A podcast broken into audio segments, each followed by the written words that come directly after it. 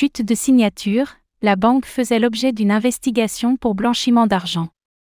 La banque Signature, qui a été mise sous contrôle des régulateurs la semaine dernière, aurait déjà été l'objet d'une enquête avant sa chute. Selon des informations rapportées par Bloomberg, la Security and Exchange Commission, SEC, se serait notamment penchée sur ses clients issus de l'écosystème crypto. Le point sur ce que l'on sait pour le moment.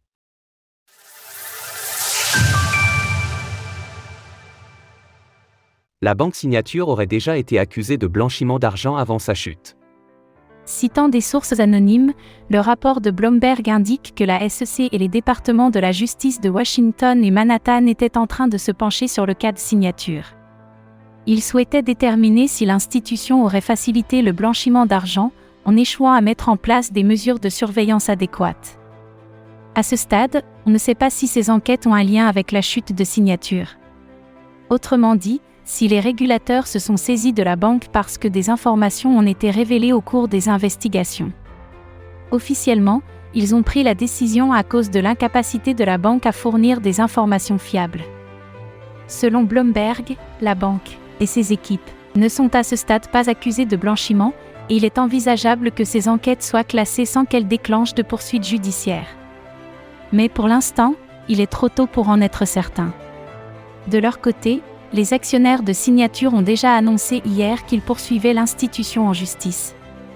Ils reprochent aux équipes de la banque d'avoir affirmé que cette dernière était en bonne santé financière. Seulement trois jours avant sa fermeture forcée. Les fermetures de banques secouent les États-Unis. Pour rappel, Signature fait partie des trois banques qui ont été fermées en succession rapide aux États-Unis, aux côtés de Silicon Valley Bank, SVB, et Silvergate.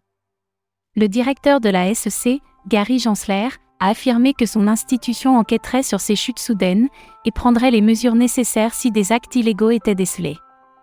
De son côté, la Réserve fédérale a assuré il y a deux jours qu'elle soutiendrait la SVB et Signature afin de garantir les dépôts des clients, via notamment des prêts à hauteur de 25 milliards de dollars. Le but est d'éviter la contagion à d'autres institutions bancaires. À travers ces fermetures, c'est par ailleurs l'écosystème crypto qui est touché par rebond. Signature faisait partie des rares banques à fournir des services aux entreprises du secteur.